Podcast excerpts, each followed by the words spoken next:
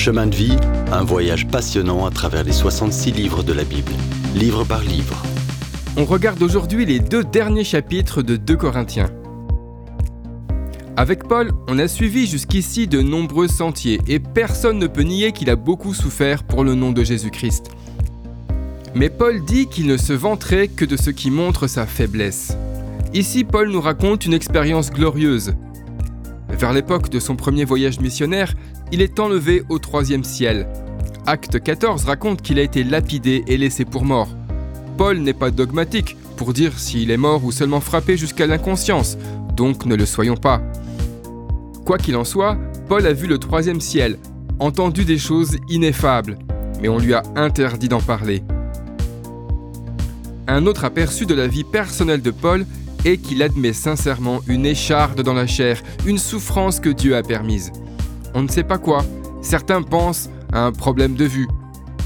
Trois fois, Paul demande au Seigneur de l'ôter, mais Dieu dit non. Ma grâce te suffit.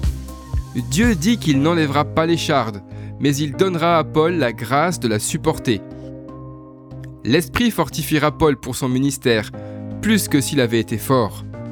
Quelqu'un a dit que Dieu a choisi de ne pas soigner Paul, mais il l'a guéri. Paul raconte ça pour aider les Corinthiens à grandir en Christ. Il n'utilise pas de méthodes habiles, il prêche la parole de Dieu simplement. Il fait tout pour les rendre plus forts dans leur relation personnelle avec Christ. Et c'était dur, si on se souvient où il vivait.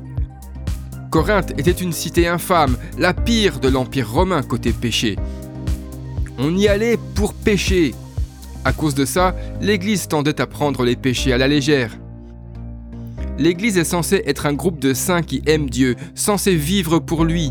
Mais trop souvent, elle est trop occupée par ses problèmes internes pour s'intéresser à la parole de Dieu. Malgré ça, le Seigneur Jésus-Christ aime l'Église.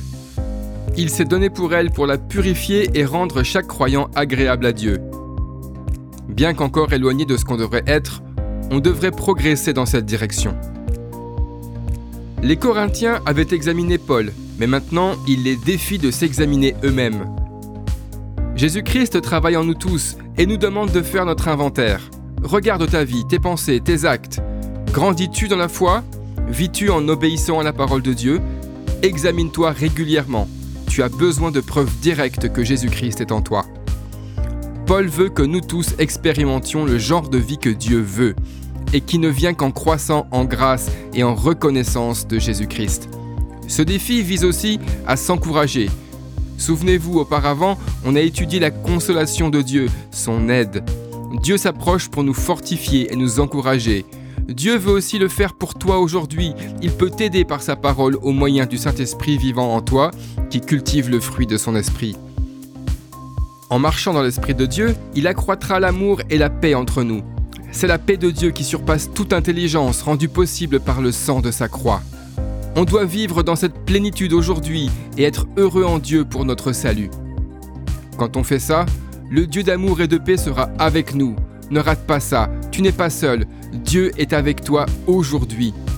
Quelle merveille Si vous avez aimé cette rubrique et si vous voulez en entendre plus, allez sur le site ttb.twr.org